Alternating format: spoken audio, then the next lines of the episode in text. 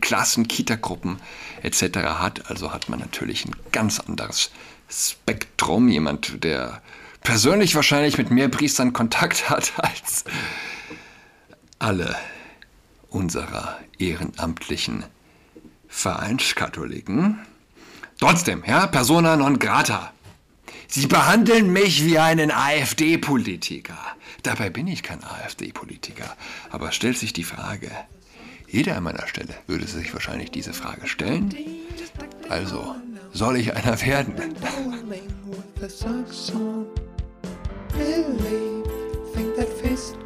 Hallo und herzlich willkommen zu Adrats Podcast. Mein Name ist Julian Adrat. Äh, Beatrix von Storch hat eine Rede gehalten. Da möchte ich gleich zu Beginn mal kurz reinhören. Frau Präsidentin, in Ampel Deutschland fehlt Geld für Rentner, Schulen und Bahnschienen. Aber die Regierung will jetzt flächendeckende Gender-Identitätsberatungsstellen einführen für alle, die nicht wissen, ob sie Männlein oder Weiblein sind. Punkt römisch 3 des vorliegenden Selbstbestimmungsgesetzes. Ja, jeder Wahnsinn erreicht einmal seinen Höhepunkt. Die Ampel bringt heute also das Gesetz ein, dass man sein Geschlecht per Sprechakt ändern kann, einmal im Jahr. Einmal im Jahr einen neuen Anzug, einmal im Jahr ein neues Geschlecht. Und jedes Mal können Zeugnisse und Führerscheine geändert werden, rückwirkend.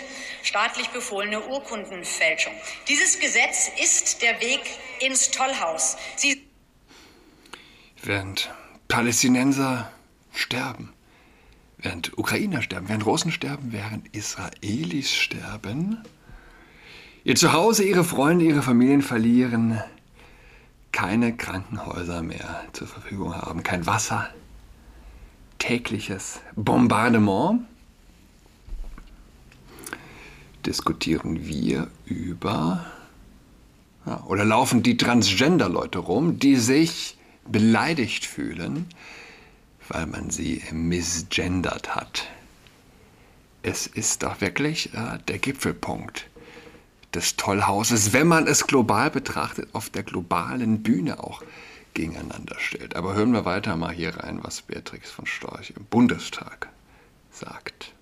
Sagen nicht, die Biologie bestimmt, was eine Frau ist. Und ich frage Sie, ja, was denn dann? Lackierte Fingernägel und Minirock? Auf die alles entscheidende Frage haben Sie keine Antwort. Was ist eine Frau? Sie ertragen nicht, dass Wunsch und Gefühl nicht Wirklichkeit sind. Jeder Kollege hier kann sich wünschen oder fühlen, eine Frau zu sein. Darüber urteilen wir nicht und das macht ein Leben ganz sicher schwer. Aber es macht einen nicht zur Frau. Man kann sein Geschlecht ebenso wenig ändern wie sein Alter oder die Körpergröße. Weil sie die Wirklichkeit nicht akzeptieren, wollen sie sie jetzt verbieten. Wer in Zukunft Markus Ganserer Herrn Ganserer nennt, soll dafür 10.000 Euro Strafe zahlen für die Wahrheit. So steht es im Gesetz. Wenn ein FDP-Justizminister. Es ist pervers. Und man. Man steht hier sprachlos davor einen biologischen Mann nicht mehr als Mann bezeichnen zu dürfen. Und was ist die Reaktion auf der Oppositionsbank? Hass! Hass! Blanker Hass! Nichts anderes. Frau von Storch hat dann, ähm, oder hören wir erstmal weiter rein. So ein Gesetz erlässt, beweist das nicht, dass ein Mann eine Frau sein kann, sondern dass die FDP im Bundestag überflüssig ist. Ihr Offenbarungsverbot ist eine Pflicht zur Lüge. Das ist nicht liberal, sondern totalitär, schrieb schon die FAZ. Sie wollen uns dazu zwingen, anzuerkennen, dass Männer Kinder gebären können und Frauen Samen spenden können. Das regelt ausdrücklich Paragraph 8. Das ist die Symbiose von Gender Gaga und Nordkorea. Dieses Gesetz ist aber nicht nur absurd, es ist auch gefährlich. Immer mehr Menschen in Lebenskrisen folgen der öffentlich geförderten Translobby. Die Folge, die Zahl der Geschlechtsumwandlungen hat sich seit 2005 verfünfzehnfacht und unter den 20- bis 25-Jährigen verfünfzigfacht. Das im Übrigen ist der Transgenderismus. Hm? Sie wollen Transsexualität normalisieren. Jugendliche und Kinder sollen sich nicht mehr mit ihrer Biologie aussöhnen, sondern ihr Geschlecht ablegen wie einen unbequemen Mantel. Die Pharmaindustrie sagt Danke. Nach ihrem Gesetz können Jugendliche gegen den Elternwillen ihren Geschlechtseintrag und Namen ändern, aber Alkohol kaufen bestimmten können sie nicht. Und auch ein Problem, Eltern können ihre zweijährigen Söhne zu Mädchen erklären. Das ist psychischer Kindesmissbrauch. Nach der Änderung des Geschlechtseintrages kommen für viele Jugendliche Arzt, Pubertätsblocker und später das Skalpell. Deswegen die AfD fordert insbesondere zum Schutz von Kindern und Jugendlichen und psychisch labilen Personen keine Änderung des Geschlechtseintrages per Sprecher, keine Pubertätsblocker und Geschlechtsumoperationen auch bei Erwachsenen nur mit Zustimmung einer Kommission aus Ärzten und Psychologen. Geschlecht ist Biologie, ist Realität, ist Wahrheit. Das können Sie leugnen. Aber Sie werden es nicht ändern, auch nicht mit diesem Selbstbestimmungsgesetz. Sie werden damit scheitern, weil Sie Realitätsleugner sind und Wahrheitsphob. Wahrheitsphob. Schönes Wort, ne? Frau Abgeordnete von Storch, ich habe vor Eröffnung der, der Debatte darauf hingewiesen und auch darum gebeten, dass wir bei aller Kontroverse in der Sache mit Respekt vor allen hier Anwesenden und allen Handelnden hier umgehen. Ich höre das auch gerade zum ersten Mal. Ich habe ja von mehreren Leuten davon gehört. Und ähm, ja, man steht sprachlos davor, dass also jetzt die ähm, Bundestagspräsidentin, Paus heißt sie, glaube ich, oder? Sich also hier zu Wort meldet. Hören wir weiter. Sie haben nicht nur diesen Respekt vermissen lassen, sondern Sie haben gegenüber der Abgeordneten Ganserer gegen die Würde nicht nur dieses Hauses verstoßen. Ich erteile Ihnen einen Ordnungsruf.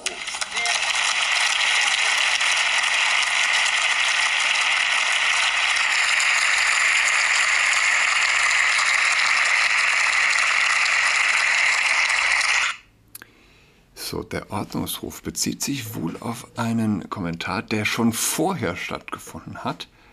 Wenn ich es nicht überhört habe, ich habe also das Video auf der Twitter-Seite von, von Storch eben angestellt. Jetzt bin ich auf TikTok und lassen wir diesen kurzen Clip, auf den es sich denn doch wohl bezieht, nochmal reinlaufen Wirklichkeit nicht akzeptieren, wollen Sie sie jetzt verbieten.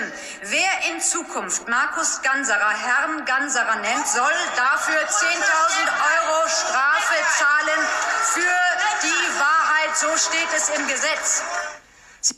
So. Okay. Also.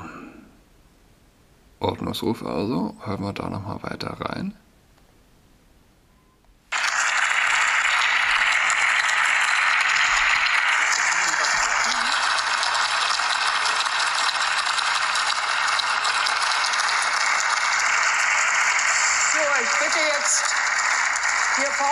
zu können. Frau von Storch, Sie haben im Moment kein Rederecht.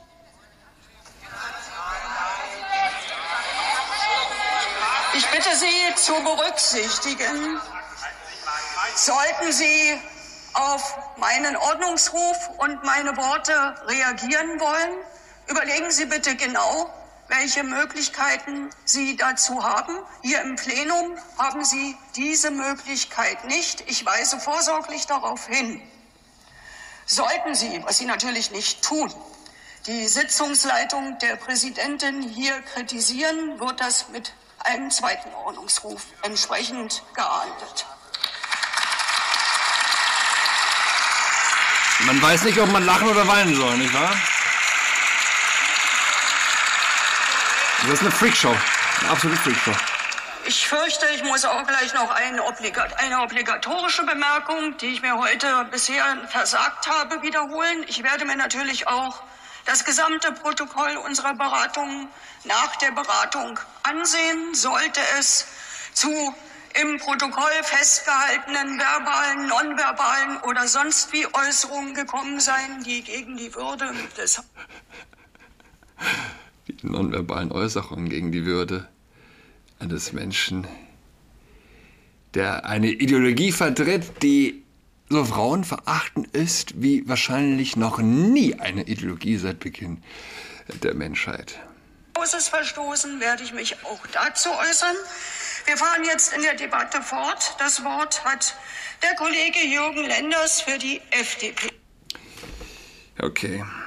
Ähm, so, und ähm, daraufhin hat Frau Storch dann ein, ähm, eine Art Einspruch eingelegt. Sehr geehrte Frau Bundespräsidentin Bass, Bass, so heißt sie.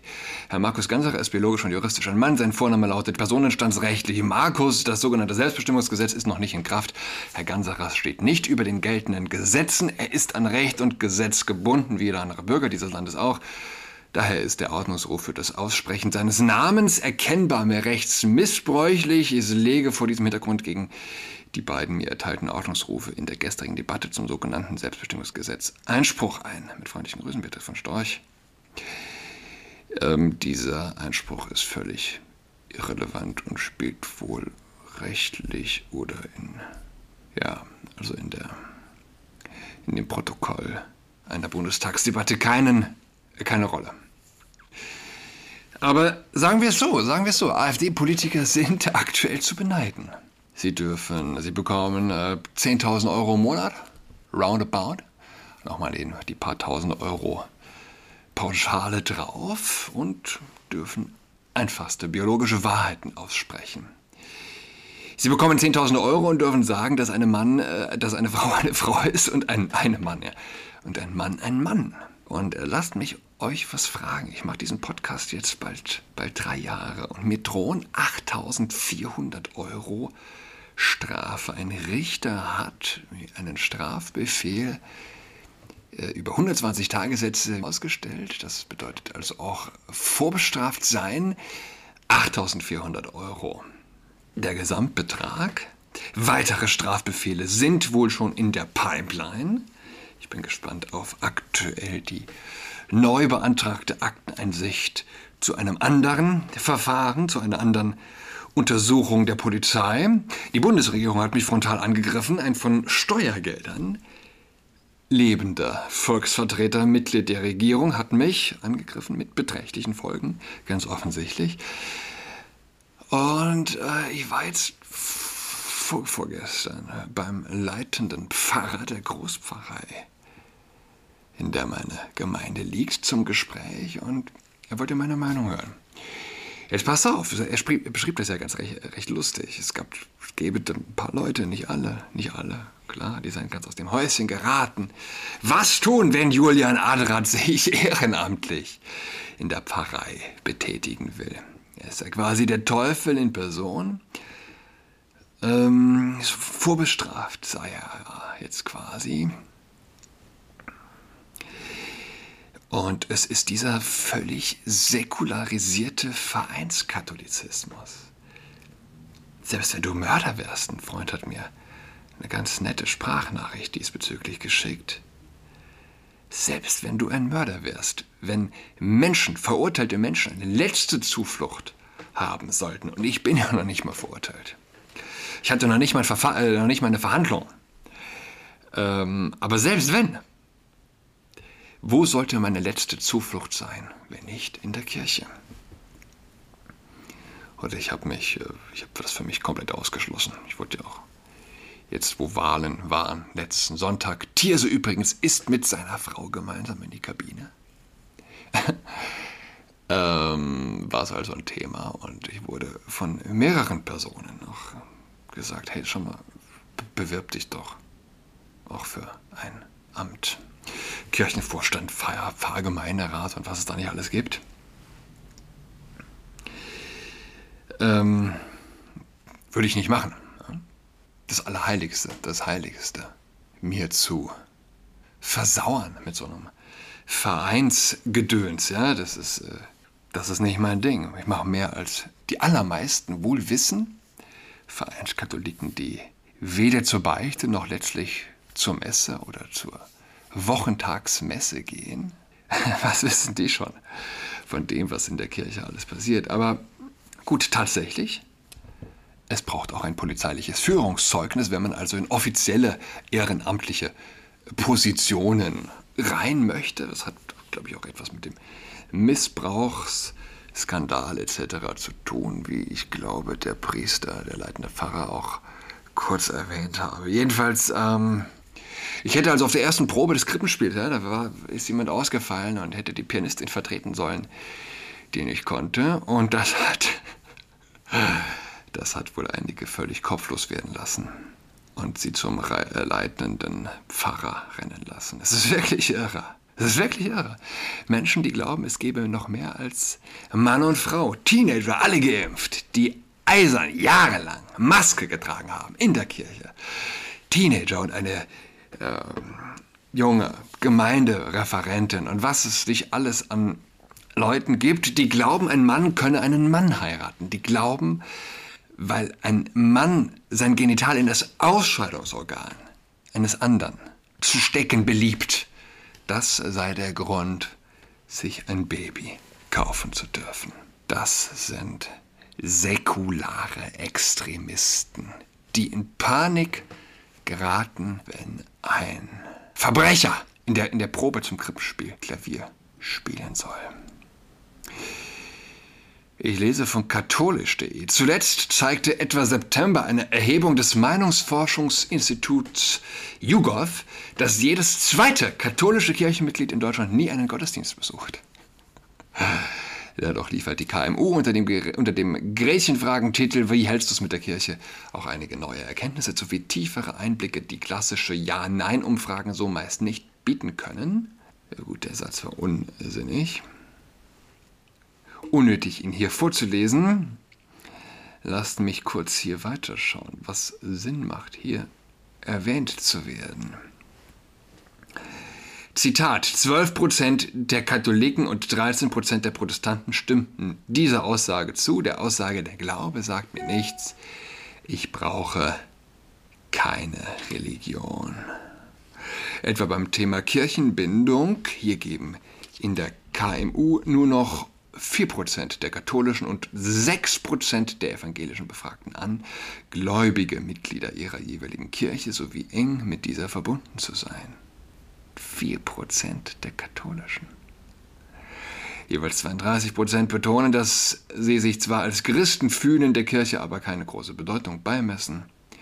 Und 12% der Katholiken sowie 13% der Protestanten sagen gar von sich selbst. Ja, das, was ich eben gelesen habe.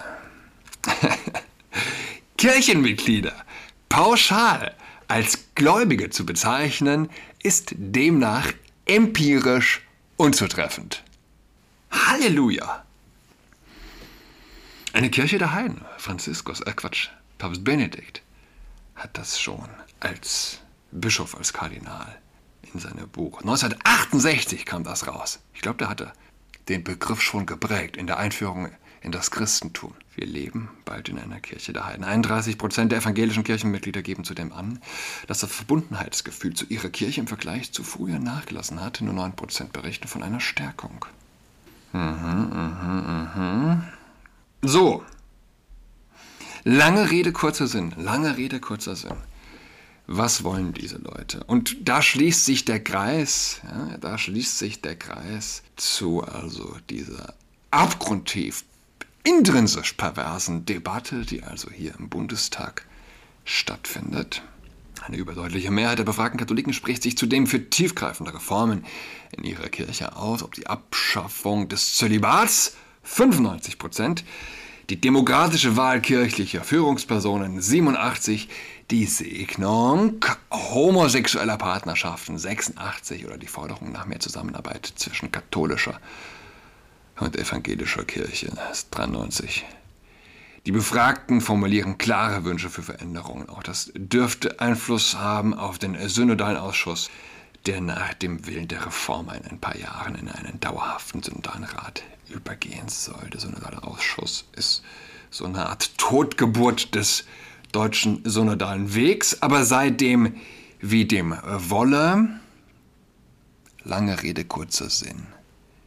Es ist und bleibt, sowohl auf der spirituellen Ebene, wie wir ganz offensichtlich sehen, es ist empirisch falsch von Kirchenmitgliedern als Gläubige zu sprechen.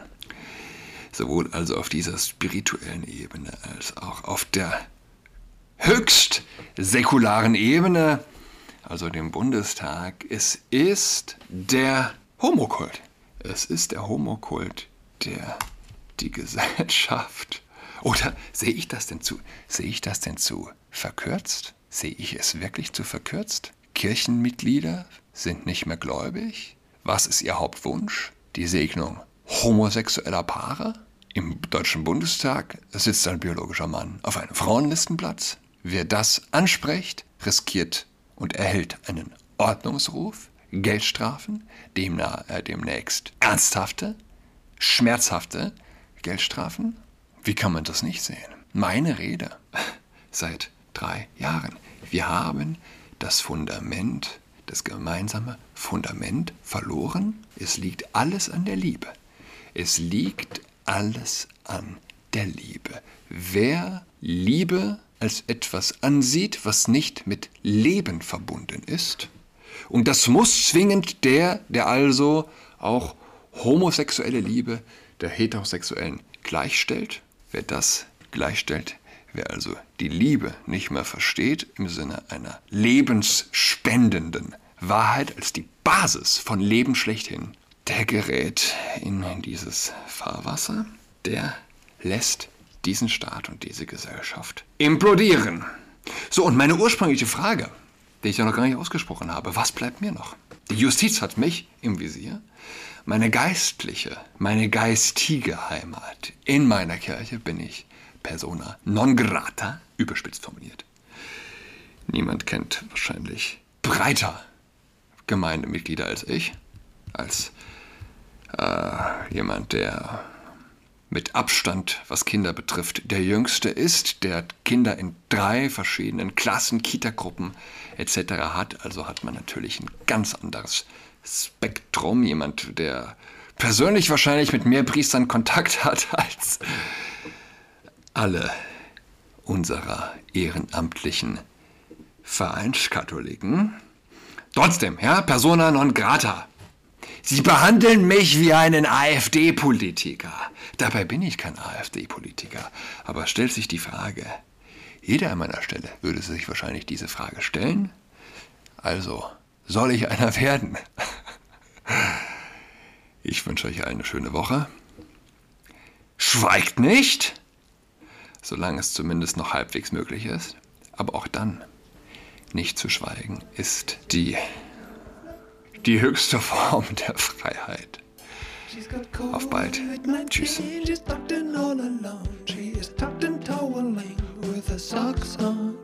She's got COVID-19, she's tucked in all alone. She is tucked and toweling with a socks on.